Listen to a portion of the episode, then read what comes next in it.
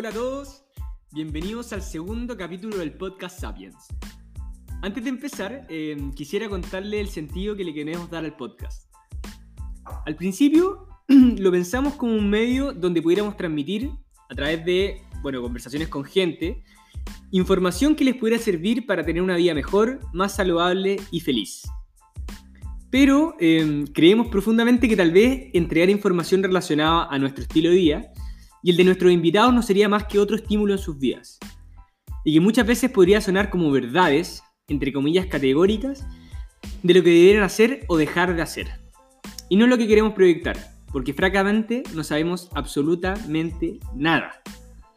No nos sentiríamos bien con nosotros mismos si les diéramos lecciones de cómo vivir, porque la mayor parte del tiempo nos preguntamos a nosotros mismos, ¿qué cresta estamos haciendo acá? ¿Cuál es el sentido de todo esto? ¿Cómo vivo una vida más plena y feliz? Y no es que seamos infelices ni pesimistas en la vida, de hecho todo lo contrario. O que no tengamos prácticas que han hecho nuestra vida mejor, como la alimentación basada en plantas, la meditación, el mindfulness, el yoga y toda esta corriente New Age que está tan de moda. Sino que creemos que el poner más preguntas sobre la mesa y menos respuestas es lo que realmente los va a ayudar y de paso ayudarnos a nosotros.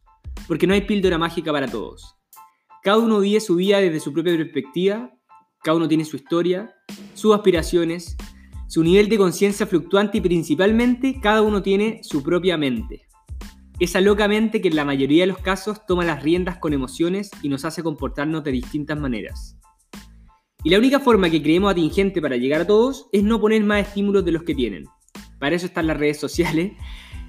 Sino preguntarnos las preguntas más fundamentales, esas que trascienden la edad, el sexo, las clases sociales y la época. Por eso nos gustaría dar un salto atrás, unos 2000 años atrás, y hablar del estoicismo. Me acompañará en este podcast el genio Nico Hernández, mi partner, un huevón muy bacán, y un historiador aficionado. Y discutiremos de esta filosofía de vida. Nos haremos preguntas y espero que ustedes también lo hagan.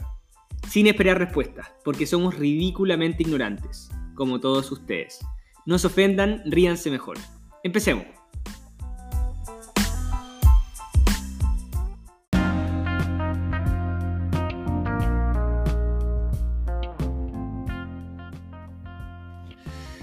Bueno, Nico, ¿cómo estáis?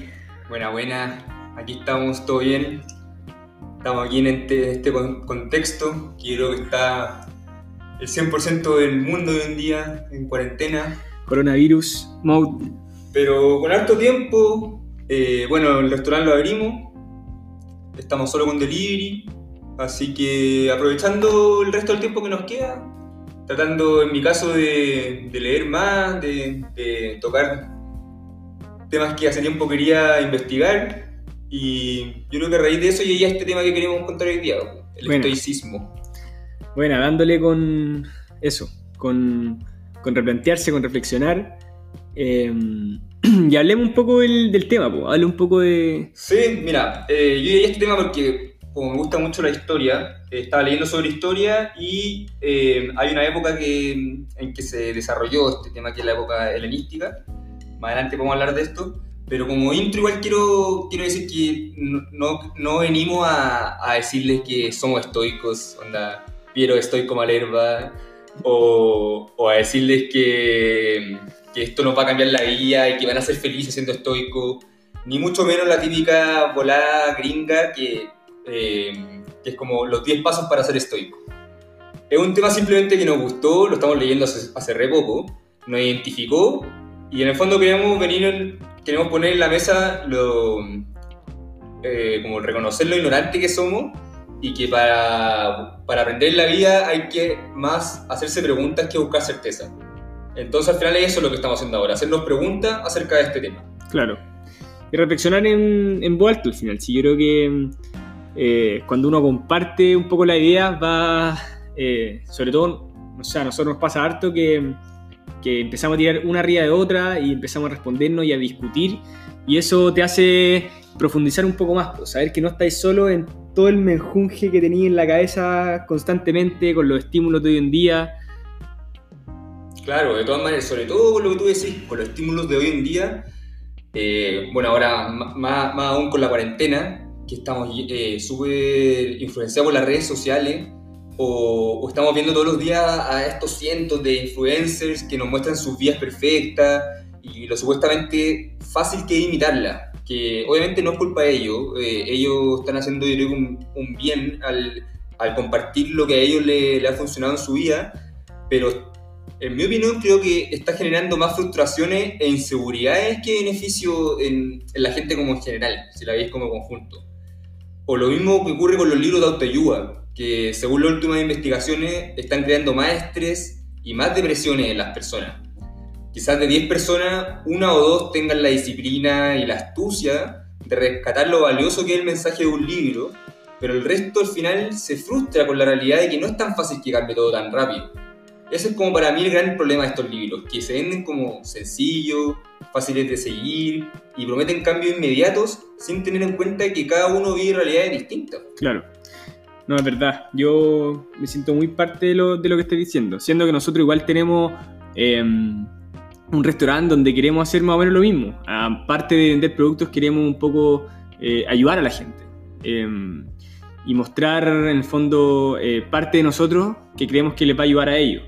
Pero, pero cada uno tiene su mundo. Si al final es, un poco entender eso. Y yo creo que mm, lo que tú decís, los influencers, son gente muy seca. Onda, los gallos que en verdad, no sé, por pues los yogis o, o, o estos gallos que son al final famosos hoy en día, que la gente sigue y quiere ser como ellos, son uno en miles. Entonces, eh, no hay que tratar de imitar, cada uno vive su propia carrera, es lo que estamos haciendo nosotros, y creo que, como tú decías, el preguntarse y no buscar respuesta en algo más, eh, va a poder generar tus propias respuestas al final. Eh, Exacto, esa es la clave, porque al final, hoy en día lo que me pasa a mí, por ejemplo, es que tengo que comer excelente, tengo que meditar todos los días, tengo que hacer yoga, tengo que ser productivo, tengo que aprender algo. Entonces al final tengo tantas cosas que hacer que no sé dónde enfocarme y al no hacerlas me frustro. Onda es como, puta, hoy día comí mal, puta, hoy día no, no medité, o oh, tengo que hacer yoga, tengo que hacer yoga, tengo que hacer yoga. Al final siento que te genera un estrés en la cabeza. Claro. Algo que está diciendo está mal, está mal, está mal, está mal, en vez de como respirar, tranquilizarse y empezar a hacerse preguntas y tratar de encontrar lo que, lo que uno necesita a partir de, conocer, de conocerse a uno mismo. Claro. O tengo que ser un, un buen marido, tengo que ser eh, un buen hijo, o tengo que ser un buen estudiante, o, o, siempre al final esa como carrera por el éxito Exacto. y ese reconocimiento que queremos tanto que al final, eh, como tú decís, nos genera más estrés al final, no, no nos deja tranquilos. Eh, sí, y al final también eh, como creer que todo es externo o, o, basarse en cuestiones externas, que esto tiene que ver un poco con el estoicismo, pero hoy en día también lo que hablaba en los libros de autoayuda está mezclado con la tendencia New Age, que viene del siglo pasado, que es donde efectivamente matamos a Dios, como postulaba Nietzsche, pero la sociedad reemplazó a la religión con nuevas creencias supersticiosas y negacionistas de la ciencia, que al final es parte del ser humano. Nosotros siempre estamos haciendo las mismas preguntas y como que buscamos algo superior, místico, pero hoy en día creo que se... Eh, de, como que hace que nuestra vida dependa de muchos factores externos y místicos, por ejemplo, tu signo. Claro. Eh, no, yo estoy frustrado o estoy enojado porque soy Aries. Eh, y más encima que, bueno, para mí no tiene mucha, mucho valor porque en verdad cada revista que, que leáis tiene distinta explicación. Eh, no sé, tú estás, estás durmiendo mal o estás teniendo estrés o cualquier cosa porque tu cama no está en la posición correcta con la ventana, entonces claro. es como todo este, todo este tipo de, de, de, nuevas tendencias está haciendo, nos está haciendo perder el control, nos, nos, nos, está alejando del punto central, es que uno debe enfocarse en las cosas que dependen de nosotros y no en lo que pasa afuera. De todas maneras. Pueden afectar pueden afectar, tú puedes creer en las energías, tú puedes tener tu propia verdad con el horóscopo y todo, pero date cuenta que va mucho más allá de tu felicidad, tienes que perseguirla de las cosas que tú puedes controlar.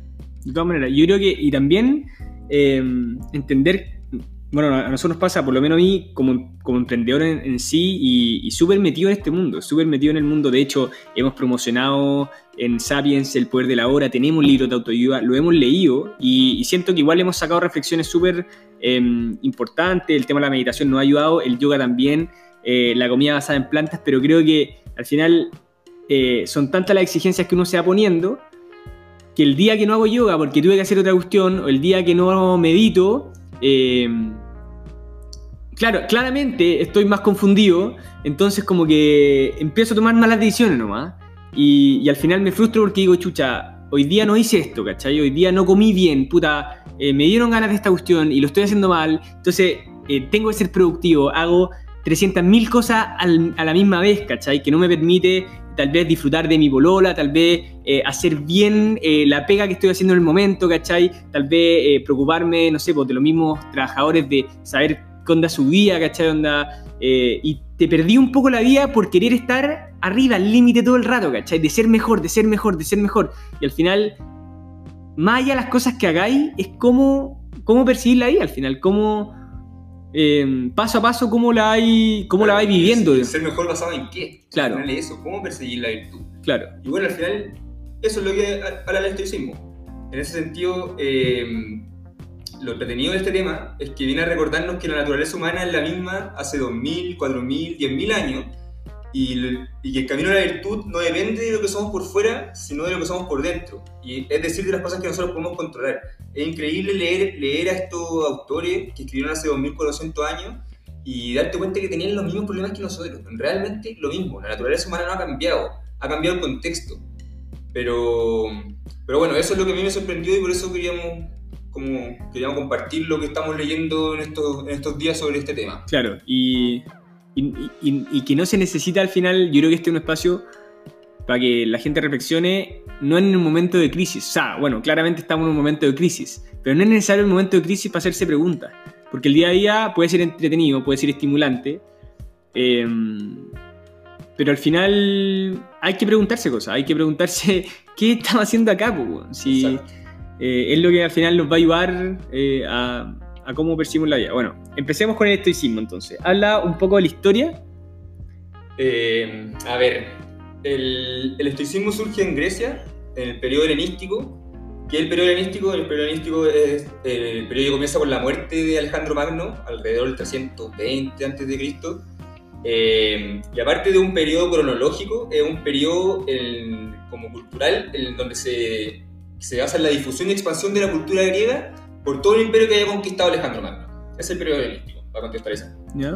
Entonces, en esta época surgen en Grecia distintas escuelas filosóficas, influenciadas básicamente por ideas socráticas, y que se preguntan cuál es el mejor modo de vivir, o cómo podemos alcanzar la felicidad.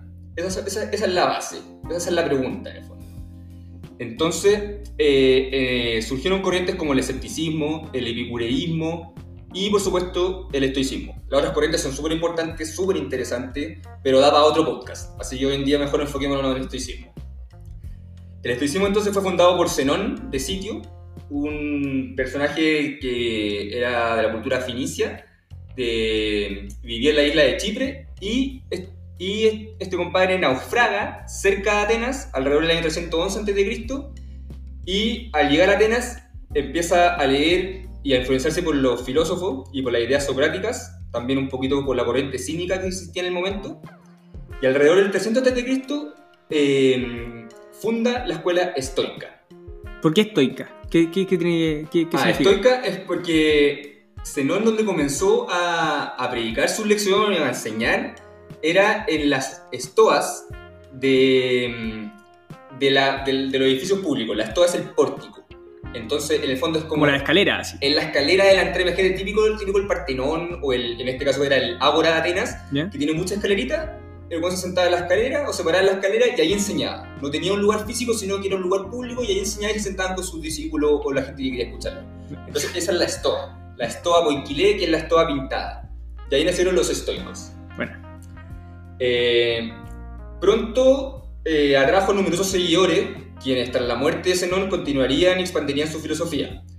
Eh, esta fue la última gran escuela de la filosofía del mundo griego en ser fundada y continuó existiendo desde, como les dije, el 300 a.C. hasta el 529 después de Cristo.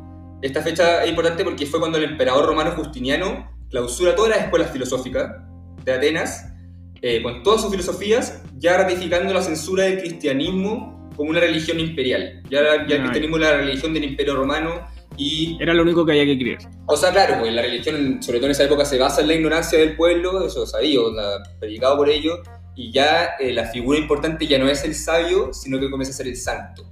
Claro.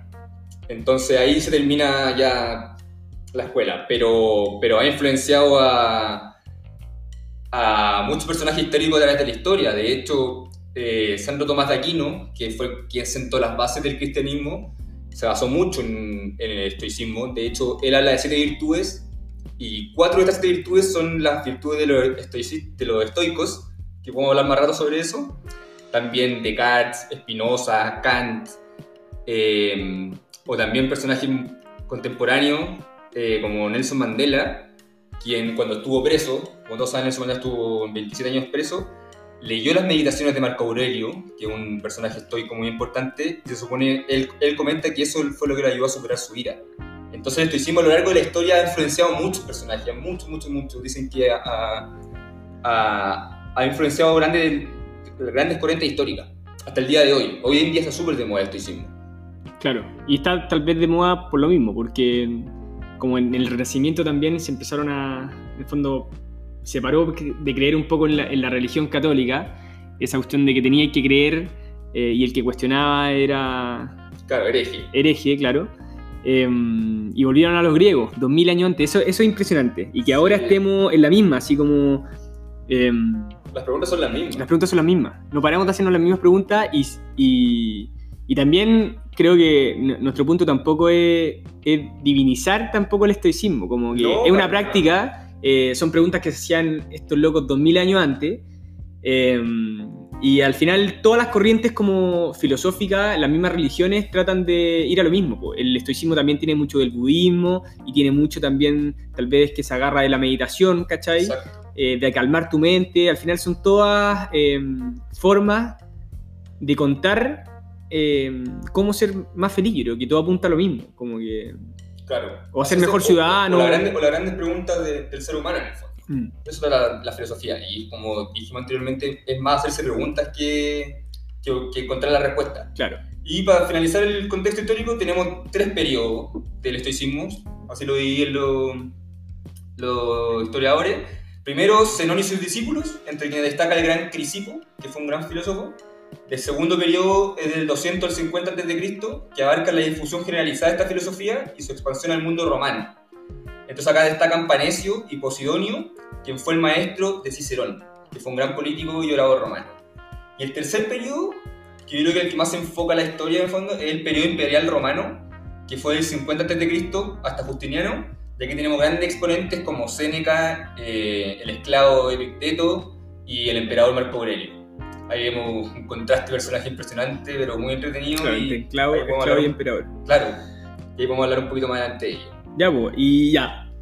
Está bien, la historia. Ahora, ¿qué, ¿en qué se basa un poco el estoicismo? ¿Tiene al- alguna base? Em, Sí, sí, mira, es increíble como vais leyendo la vida de estos, de estos personajes y la filosofía de ellos, te, te, te vas dando cuenta que la base es la misma que, que planteó Zenón en un inicio y que todos circundan la misma idea. Cada uno la desarrolla a su forma, pero son las mismas ideas. Entonces, ¿cuál es la idea del estoicismo? Tenemos que vivir la vida en armonía con la naturaleza. Pero ¿cuál es la naturaleza del ser humano? Nuestra naturaleza no es la misma que la de las plantas, que la de los perros o cualquier ser vivo, sino que somos tenemos una naturaleza humana. Y aquí se dice que tenemos, hay, dos premisas.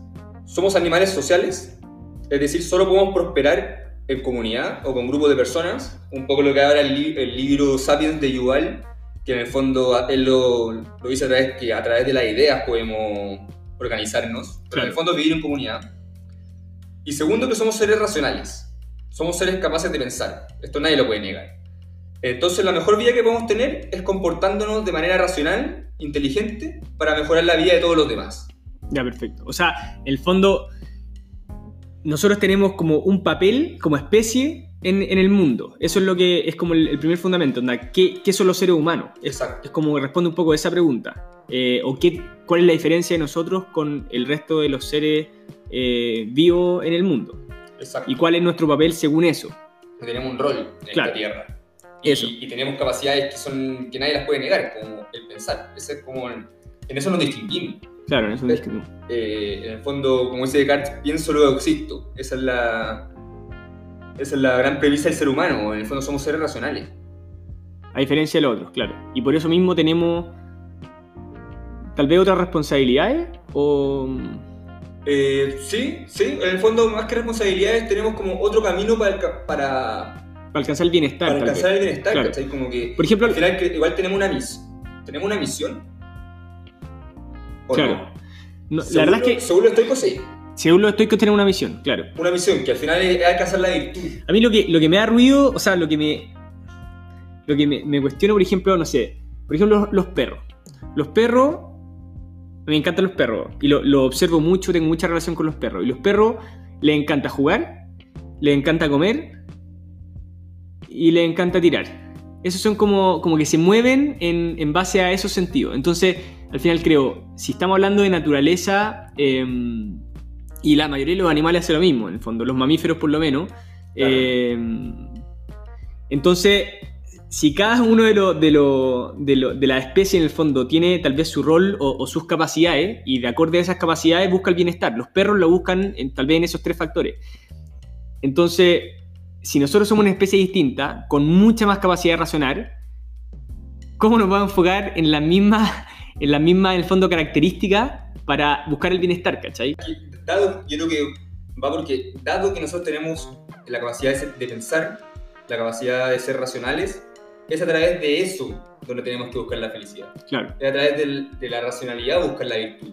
Claro. Entonces, eso nos caracteriza y a través de eso es donde tenemos que llegar a, a, a encontrar la respuesta para ser felices. Ya, perfecto. ¿Y qué dicen los estoicos? Por ejemplo, porque si tú me decís racional, eh, en el fondo es razonar, razonar tus decisiones, eh, pero, pero hay, hay, tienen principios, por ejemplo, sí. porque al final razonar, no sé, vos. Claro, eh, mira, hay dos grandes pilares dentro del estoicismo están las cuatro virtudes y la dualidad del control. Primero hablemos de las cuatro virtudes. ¿Ya? Esto es como súper fácil de agarrarlo. Hay cuatro virtudes básicas. Primero la sabiduría, la, la sabiduría práctica. Saber lo que es bueno para ti y el resto, a través de la razón. Segundo, coraje o valentía, porque hay que ser valiente para hacer lo correcto. No siempre el camino más fácil, pues hay que tener coraje para hacer esto. Tercero, la justicia. ¿Cómo tratamos al resto? ¿Cómo encontramos la justicia? Cuarto, templanza o moderación. Dicen que siempre hay que hacer las cosas en la medida correcta, ni mucho ni poco. Ni poco. Moderación, que es un principio que viene de Sócrates, por supuesto, pero, pero bueno, estas son las cuatro virtudes que, que tenemos. Ya, Luego de Aquino agarró otras cuatro, le sumó otras tres y sentó la base del cristianismo. No son las mismas cuatro. Claro. Y por otra parte está la dualidad del control, que este fue como el enganche que tuve yo con el, con el estoicismo. Fue lo que, como lo que me gustó y, lo que, y, y cómo lo aterricé en el fondo. ¿De qué se trata la dualidad del control? El que el control tiene, se puede dividir en dos categorías. Eh, las cosas que podemos controlar y las cosas que no podemos controlar. Y según los estoicos tenemos que preocuparnos solo de las cosas que podemos controlar. ¿Ya? Entonces, por ejemplo, ¿dónde están las cosas que no podemos controlar? La fama, el, la plata, eh, la muerte, lo que piensan los otros de mí, son cosas que no podemos controlar. ¿Qué cosas sí podemos controlar? Cómo ser mejor persona, cómo, eh, cómo hacer mejor lo que sea que esté haciendo, eh, cómo mejorar día a día, eh, cómo afrontar el dolor y cuestiones así, que obviamente podemos ir ejemplificando, pero se van... Claro. Al final, eh, a diferencia de otras corrientes, no critican, el estoicismo no critica tener plata, no critica tener fama ni nada, solo que lo ven como un medio. Si tú ocupáis la plata o la fama como un fin, nunca vas a estar contento. Porque, eso en el fondo en cualquier momento puede fluctuar. Es súper claro, es súper delicado, en cualquier momento se puede caer. Porque no está en tu control. Si claro. enfoca en la plata, eh, es muy probable que podáis caer, que podáis caer, que podáis entrar en crisis, porque eh, la economía puede caer, ¿cachai? O, o, la fama, te mandaste un papelón, te agarraron un curado en la calle y te grabaron, cagó tu fama, ¿cachai? Cagaste, y, y, listo, te funaron y cagaste. Po. Entonces, de eso se trata, lo mismo que eh, basarse en opiniones de los, de, de los demás, ¿cachai? No, no puedes basarte en eso, tienes que basarte en, en, cosas que tú puedes controlar. Un ejemplo muy bueno que a mí me hizo, me hizo como sentido fue el ejemplo que ocupa Cicerón con un arquero. Un arquero de arco y flecha, ¿cachai? No, no de fútbol. Entonces el arquero tiene muchas cosas sobre las que puede ejercer control. Puede decidir cuánto tiempo entrena, con qué intensidad lo hace, puede elegir el arco y la flecha, puede elegir también cuándo soltar la flecha. En definitiva, si es un arquero competente y serio, hace todo lo que está a su alcance hasta que la flecha sale de su mano. ¿Alcanzará la flecha el objetivo que él pretende? No lo sabemos.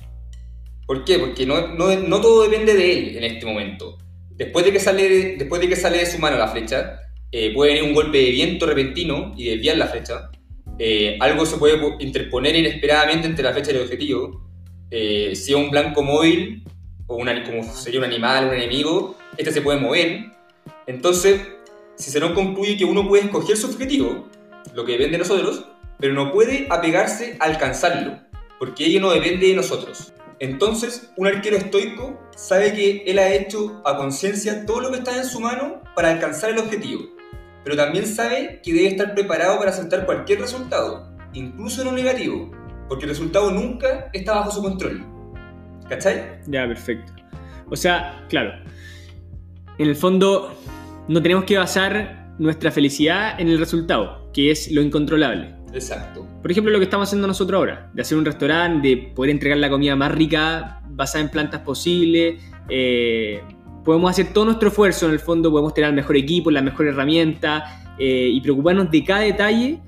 Pero si a la gente no le gusta la comida, cagamos. En el fondo. O puede venir el coronavirus o la crisis social. Y cualquier cosa que derrumbe un negocio. Y en el fondo, el objetivo no es el que la cuestión funcione sino que el objetivo es hacer la pega. Como que... O sea, no, el objetivo sí es que la cuestión funcione, pero el objetivo es dar lo mejor de ti hasta que lo entregaste. Una vez que tú entregaste, una vez que tú actuaste, ya no, ya como que perdí el control, ¿cachai? Claro. Cuando podí obviamente ir manejándolo y todo, pero hay factores externos que uno no, uno no controla que siempre te pueden generar un resultado negativo. En el fondo no, no preocuparse esas cosas. No preocuparse de eso. Claro. En el fondo preocuparse si, si en el fondo diste lo mejor de ti o no. Claro. A eso va con el tema de lo controlable o lo no controlable. Ya bueno, me queda, me queda súper claro.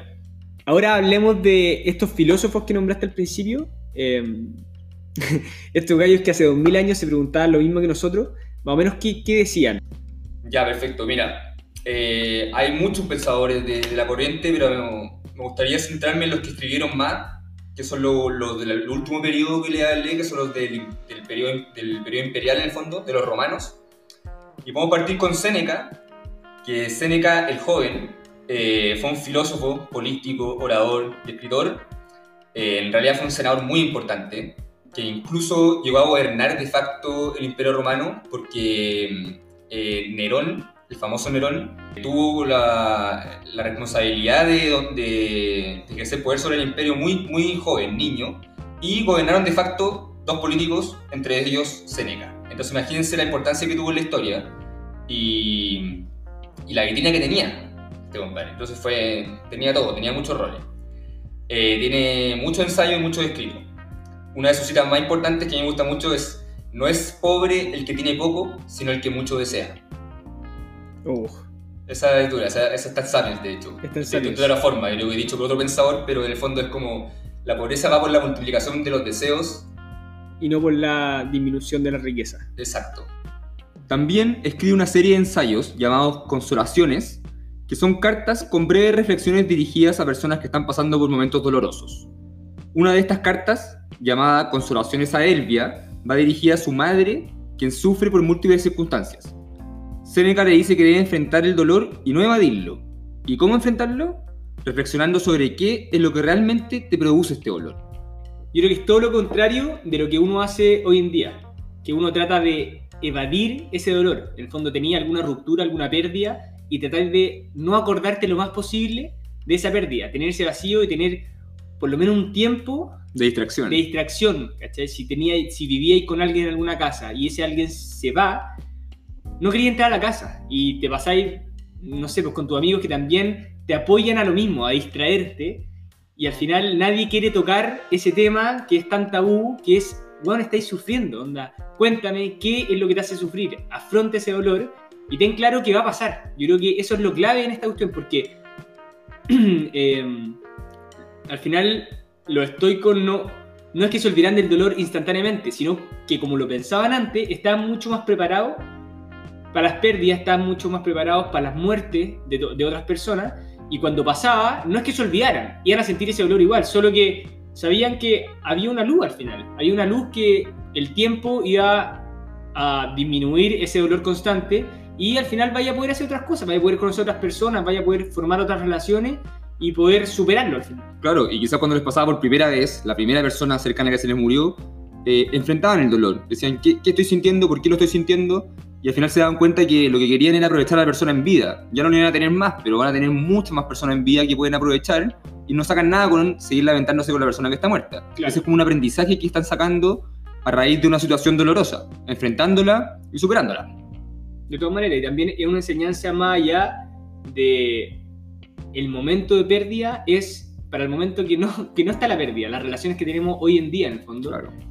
Cuando eso no llega, el no dar por sentado que tus papás estén vivos, el no, el no- el no dar por sentado que tu amigo esté en vivo eh, y el aprovecharlo mientras pase, porque en algún momento se va a acabar. A todos se nos va a acabar. Es un hecho, es lo más seguro en la vida. Bien, bien con Seneca. También un personaje increíble es Epicteto. Epicteto, Epicteto. Eh, Epicteto fue un esclavo. Un esclavo, era extranjero, no era romano, y dicen que vivió como 40 años siendo esclavo en Roma. Eh, obtuvo su libertad posteriormente, por, eso se le llama liberto, Eh, y luego cuando ya era libre, empezó a estudiar, o sigue estudiando la filosofía estoica, siempre la estudió, y es desterrado a Grecia. Un emperador de estos locos eh, desterraron a todos los estoicos de Roma y se fue desterrado a Grecia, al norte de Grecia, y ahí fundó su propia escuela estoica y fue muy reconocido por su sabiduría. Se dice que en su momento era más popular que el mismo Platón, a ese nivel. Eh, bueno, eh, tiene cita, muchas citas, tú también lo investigaste un poco, pero yéndole un poco a lo mismo, cito, porque el dolor y la muerte no son terribles, sino el miedo al dolor o la muerte, Claro. dice Epicteto. En el fondo dice, no nos afecta lo que, no- lo que nos sucede, sino lo que pensamos sobre lo que nos sucede. Eso, en el fondo, claro, es el sentimiento nomás. Es, es lo que nos produce el factor externo. Porque el factor externo es incontrolable. Claro, entonces nuestro sufrimiento depende al final de las ideas que manejamos sobre él. Claro. ¿Cómo percibimos esos sucesos? Y si no aprendemos ello y si no... O al final es como alguien que tiene mucho miedo a la muerte, o que, la, que nunca la enfrenta, que para él, para él es una innombrable, cuando le llega la muerte, la va a sufrir a, a fondo. Sí. ¿Por qué? Porque es su idea que tiene sobre la muerte. No la aterriza. mm, No se da cuenta que somos todos mortales. claro. Y Y así el- con muchas cosas, así con el fracaso, así con, con cualquier cosa. de todas maneras, el miedo al final igual es una percepción. Es como... Es como pensar lo peor de algo al final. Antes de que pase, porque una vez que las situaciones pasan, no, no creo que sentáis miedo, sino que estáis dentro de la situación. Probablemente lo- los sentimientos van a ser otros. El miedo es ese- e- esa cuestión que no te deja pensar en la cosa, no te deja Claro. al final eh, poder prepararte, no te deja Al final es como angustiarse dos veces. eso, apuntarse dos Es veces. como- Antes que pase y cuando pase. Po. Hay una cita, no me acuerdo bien, que habla de eso, como al final tener miedo o, o pensar en estas cosas es mutarse dos veces, porque eh, es obvio, po. al final lo pasáis mal en dos situaciones distintas y Claro. no lo pasáis mal cuando realmente tenéis que pasarlo y cuando venga nomás. Claro. En ese mismo sentido, por ejemplo, tiene una cita muy buena de Epicteto. Le pregunta sobre la muerte y Epicteto responde, si voy a morir, moriré cuando llegue el momento. Como me parece, como me parece que aún no es la hora, comeré porque tengo hambre. Entonces, en el fondo, lo que dice este compadre es que, es, es que lo que tenga que hacer será. Pero si no tengo que lidiar con eso ahora, voy a hacer otra cosa. Claro, como, como el, el día, weón. Sí, Si al po. final, de todas puta, muy, muy, muy atingente. Eh, y yo creo que esa cuestión es preocuparse por el futuro en general, al final. Por, por toda, ahora estamos en un momento de incertidumbre eh, súper potente, así, onda, no sabemos qué va a pasar con la economía, no sabemos qué va a pasar con los negocios, no sabemos qué va a pasar con la salud de las personas, no sabemos qué va a pasar con nada.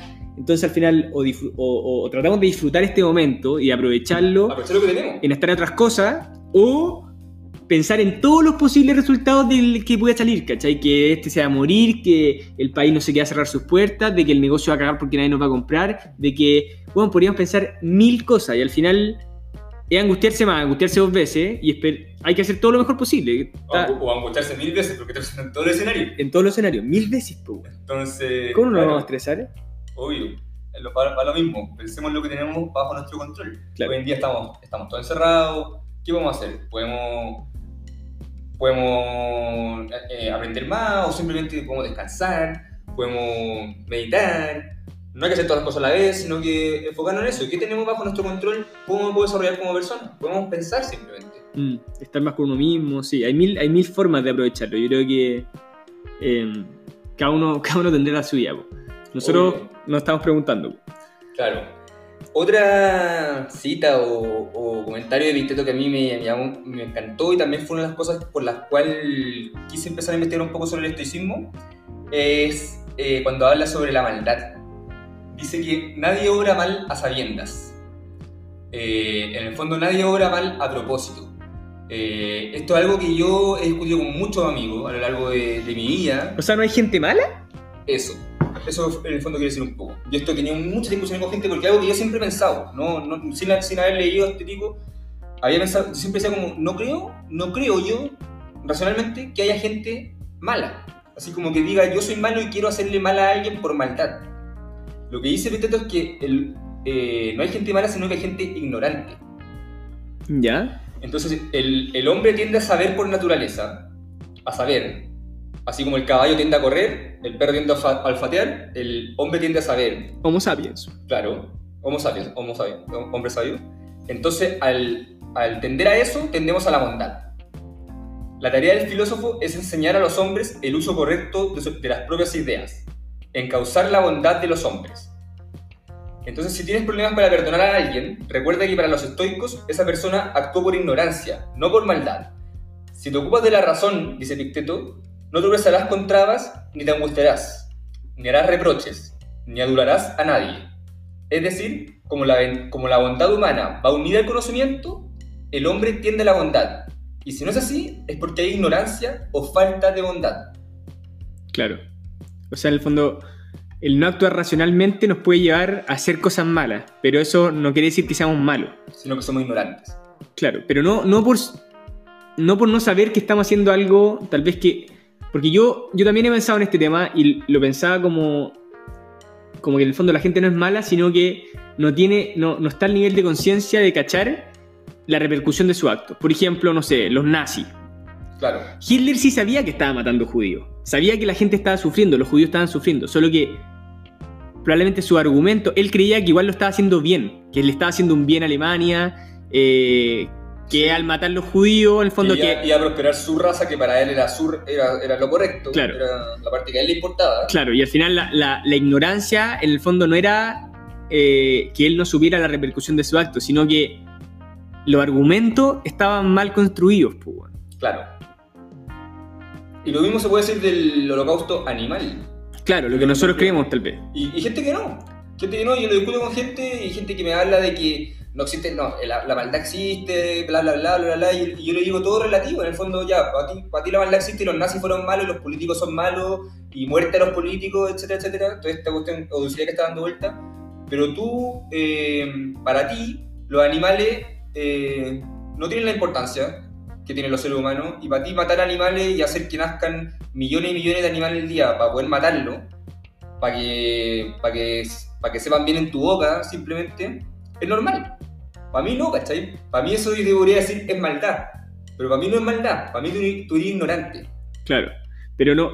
Claro, o, o porque- no ignorante, ignorante suena muy fuerte, pero... Pero es que ignorante no, no creo que sea la falta de conocimiento de- del, del caso, porque creo que la- la- el conocimiento está. La gente sabe, o, o- Sabe o sea, que los animales mueren. sabe que los animales mueren, sabe que los animales se procesan, sabe que los animales se crían y sabe que los animales llegan a un plato, en el fondo, a través de todo este proceso. Eso está. O sea, y, y también sabemos que los animales sienten, que son mamíferos, como sienten nuestros perros, sienten las vacas, en el fondo. Ahora, los argumentos de tal vez qué es la comida, lo estamos em, em, planteando en el fondo de distinta manera. Nosotros lo planteamos como, como que al final los animales no son comida.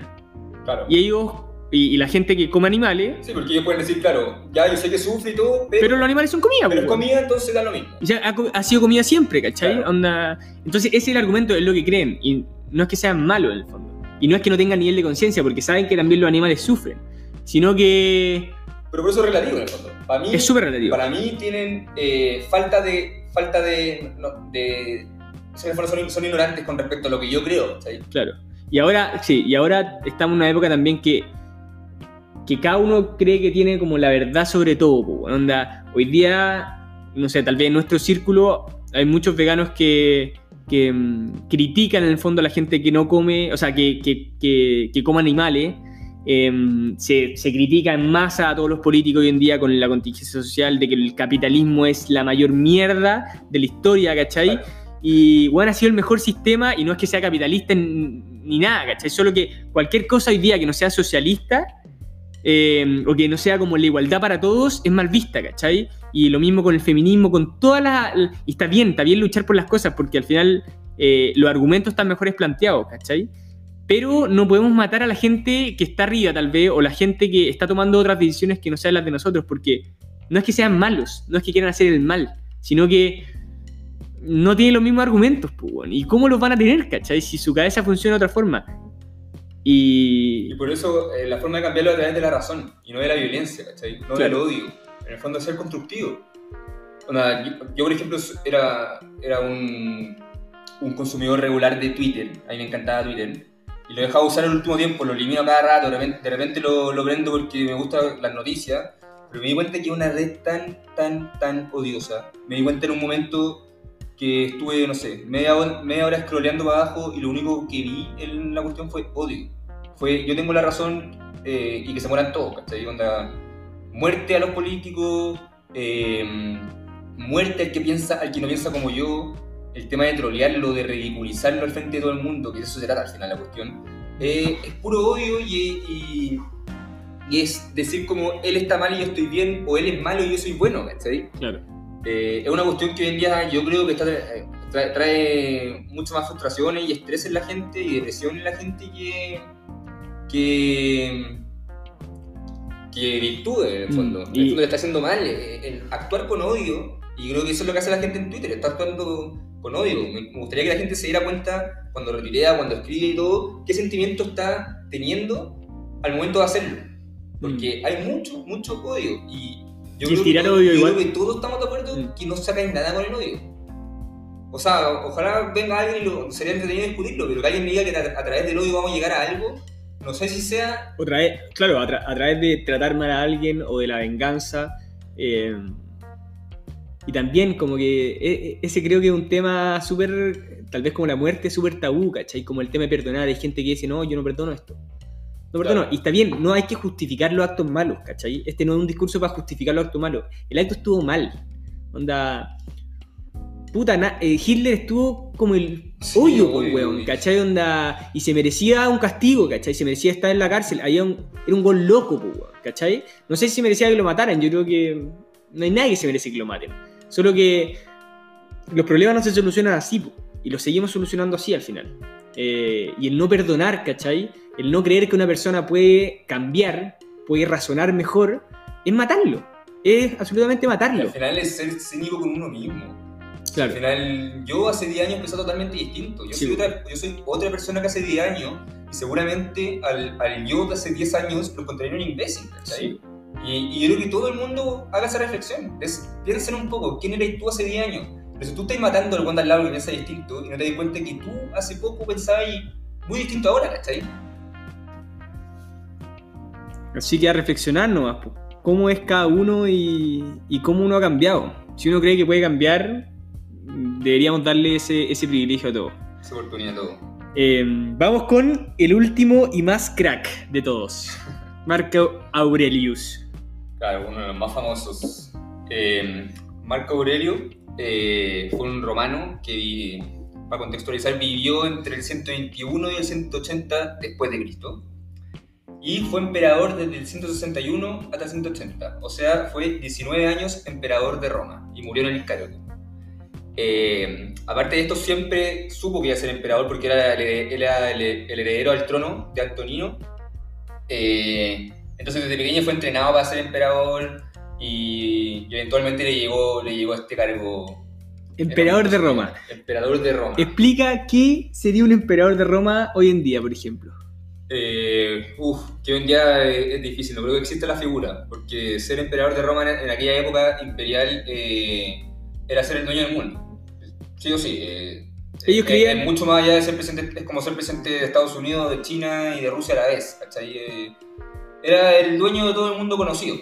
Claro, ellos creían que Roma era todo el mundo conocido.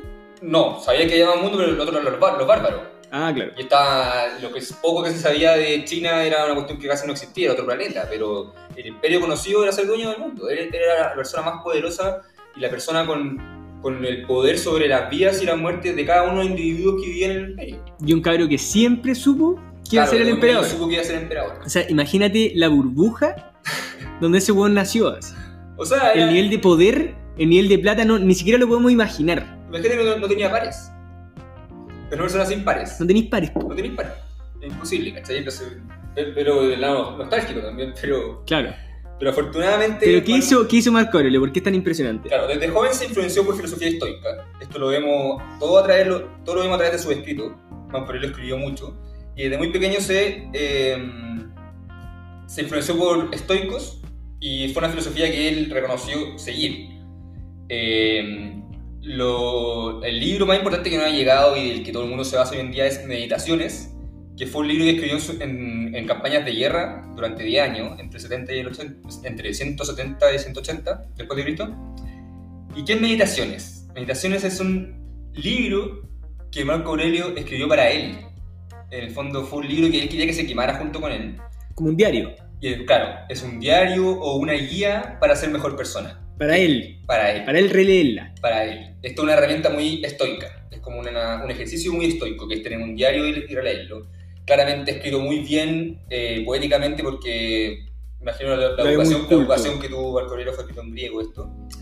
Pero yo siempre, cuando, cuando empecé a leer un poco sobre este libro, este tema, eh, me impresionó, imagínense, claro, lo que hablábamos antes, ser el emperador de Roma, ser el dueño del mundo, tener todo el poder, hacer lo que realmente quieres. Si quieres tener todo el oro del mundo, lo tienes.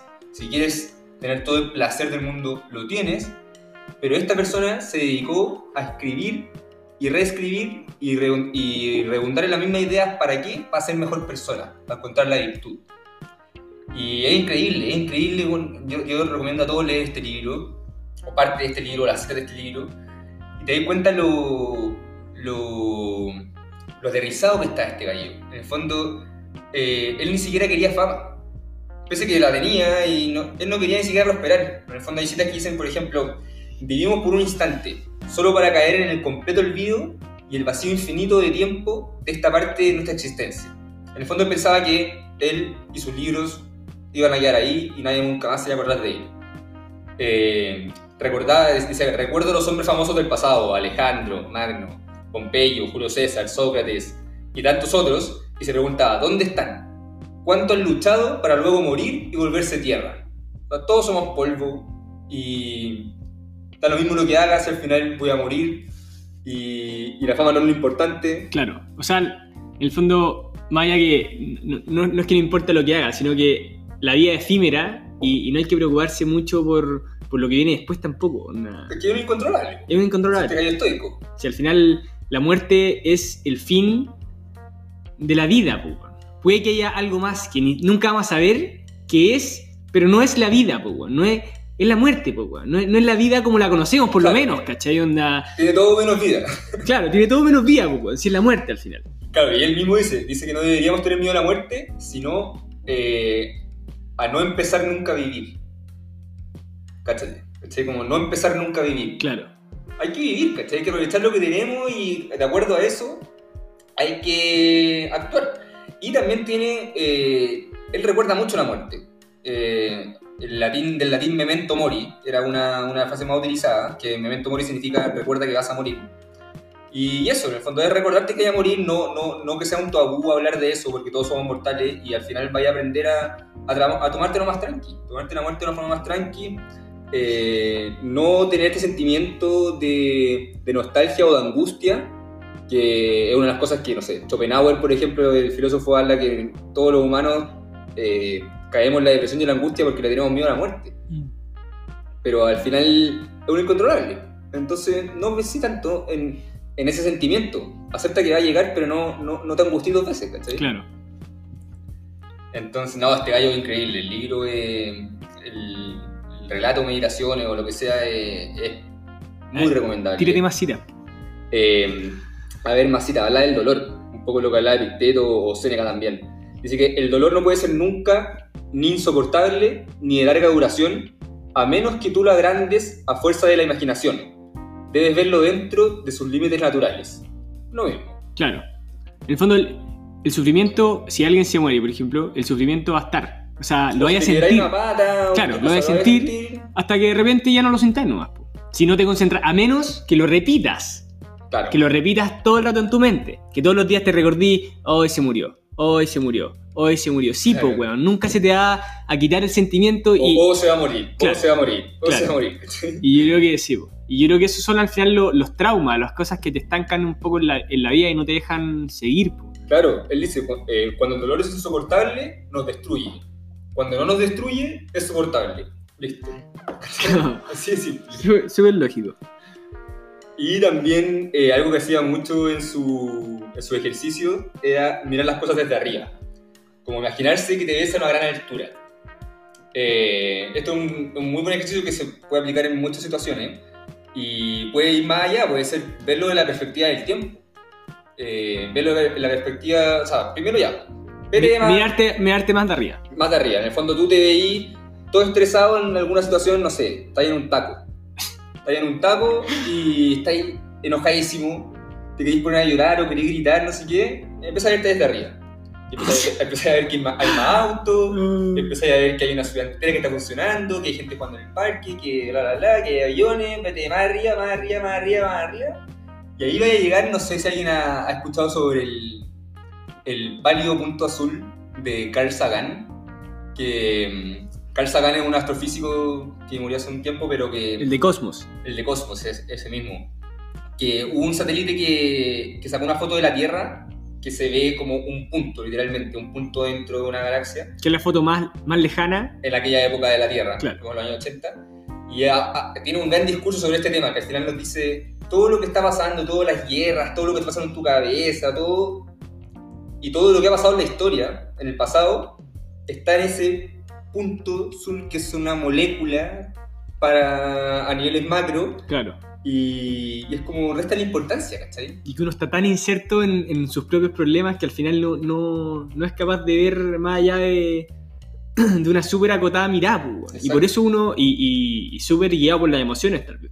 Me, me, me dio risa cuando, cuando dijiste lo del taco porque me ha pasado mil veces, po, weón, que estoy atrasado, estoy al límite, y se me pone una vieja culiada, weón, adelante, weón, andando lento, y yo trato de esquivarlo y, me, y pienso desde arriba y diría así como más tranquilo, ¿dónde chucha vais tan apurado? Si vais a llegar, ¿qué? ¿Un minuto tarde? ¿Dos minutos tarde? Llegáis, te disculpáis y chao, ¿cachai? Pero estáis arriesgando vida, weón, estáis arriesgando, eh, estáis arriesgando mucho, po, weón, ¿cachai? O cuando tú, uno... hiciste- tú hiciste todo bien, ¿cachai? Onda, si tú saliste tarde, ya, arregla ese problema. Estás Claro. siendo un puntual, trabajemos en eso. Llama, po, weón, o, ya. o- o para la próxima, sé más puntual. Claro. Si tú fuiste puntual y hiciste todo bien y te agarró un taco, ya la fecha se lanzó.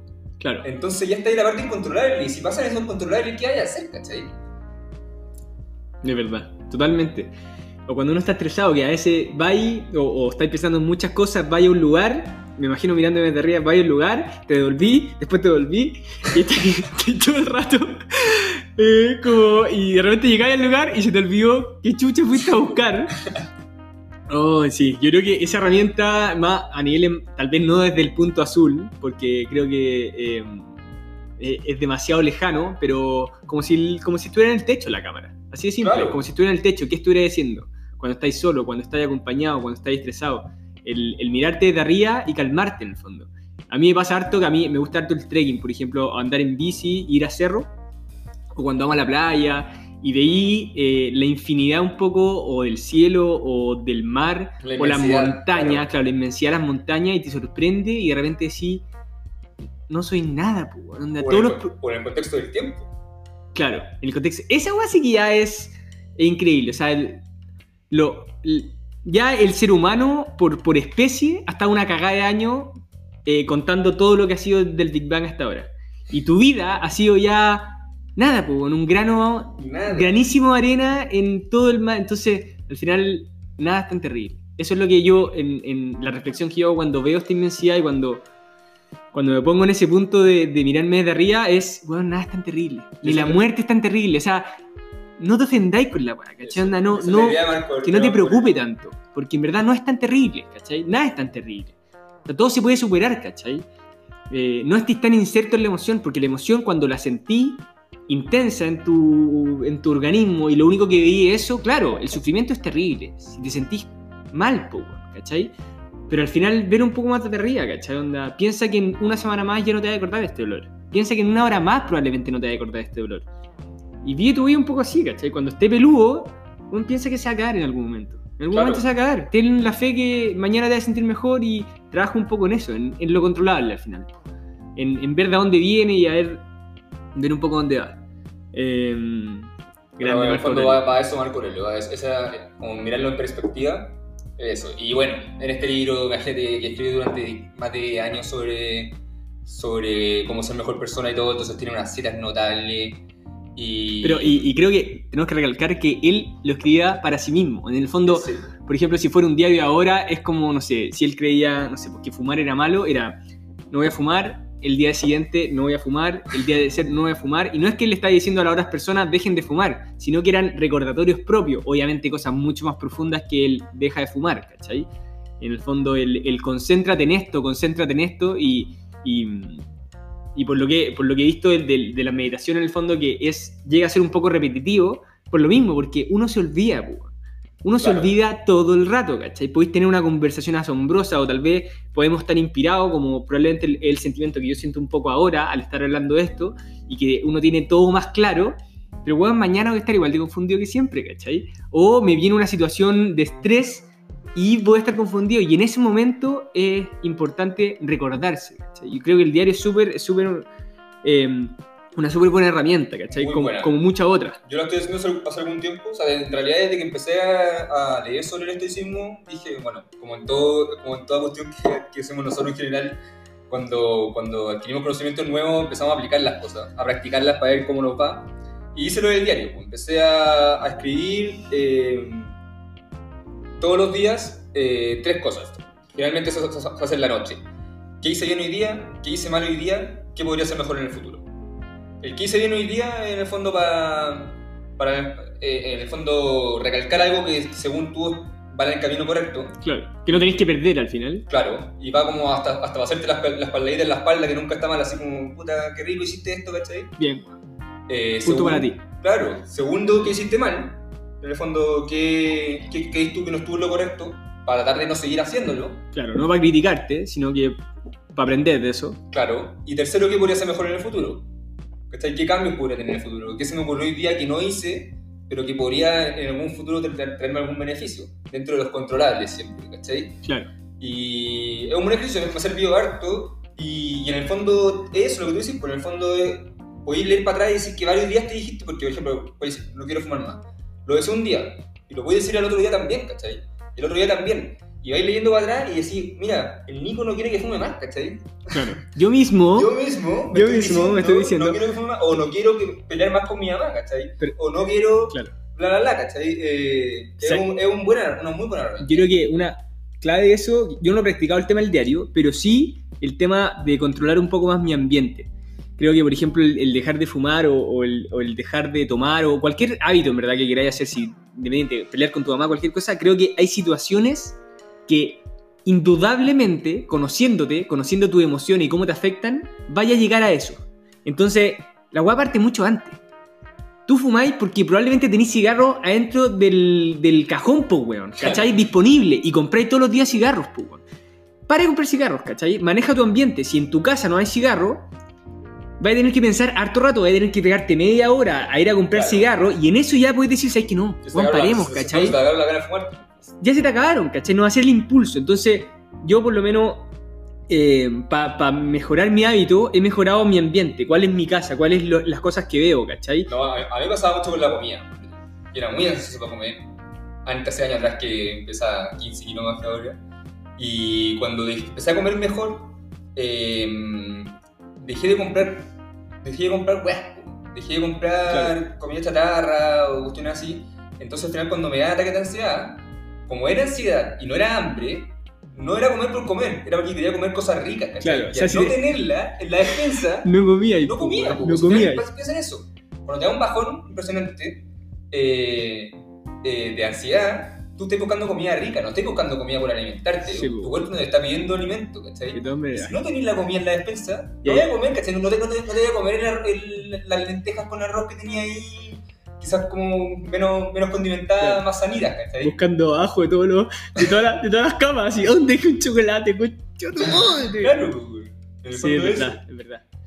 Eh, manejar hay tú como controlar el ambiente un poquito. Claro. Y eso te puede ayudar mucho esta herramienta del diario. Bueno, para concluir un poco y no alargarnos, eh, aparte del diario, eh, dejemos preguntas sobre la mesa. Si dijimos que íbamos a hacer preguntas, le hemos tratado de responder.